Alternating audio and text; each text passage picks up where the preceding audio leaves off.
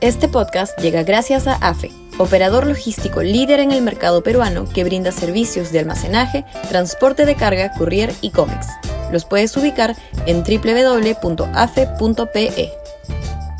Y también gracias a Universidad Católica, número 1 en Perú y 12 en Latinoamérica, según el ranking mundial QS 2023.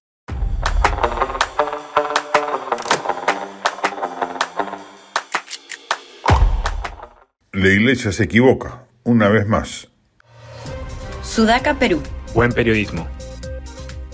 El reciente pronunciamiento de los obispos del Perú invocando el cese de los conflictos entre los poderes ejecutivo y legislativo, atribuyendo a ello el principal factor del deterioro político, social y económico del país, hierra de plano. No da en el clavo del verdadero problema que asola nuestra nación. El presunto obstruccionismo del que se queja Palacio por parte del Congreso no existe este le ha dado confianza a todos los gabinetes, le ha aprobado casi todos sus proyectos de ley. No lo han vacado a Castillo, quien cuenta con votos holgados para mantenerse en el poder sin riesgo alguno de vacancia. ¿En qué consiste la seria perturbación del orden político originada por el presunto enfrentamiento de poderes?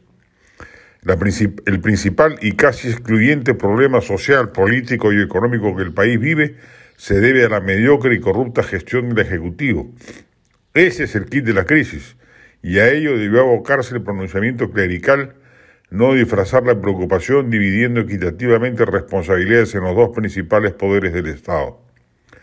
Más acertado fue el arzobispo Castillo en el Tedeum cuando claramente le insinuó al primer mandatario que renunciase para aliviar la crisis que sufrimos, mostrando con claridad que la causa principal del problema es el gobernante sentado en el solar de Pizarro, no un quimérico enfrentamiento de poderes.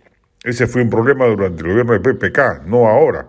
Que fuera de alguna beligerancia verbal, de la derecha, el tema de ahí no pasa. La Iglesia ha querido jugar un rol conciliador donde no cabe conciliación alguna.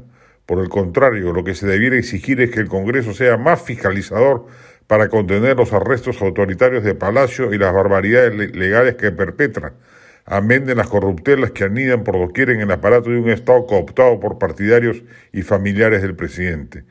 La jerarquía católica suele andar muy descaminada cuando se mete en asuntos terrenales o cuando se abstiene de hacerlo.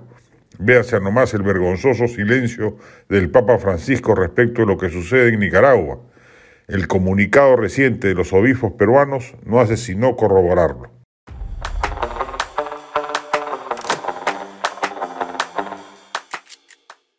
Este podcast llegó gracias a AFE operador logístico líder en el mercado peruano que brinda servicios de almacenaje, transporte de carga, courier y cómics. Los puedes ubicar en www.afe.pe.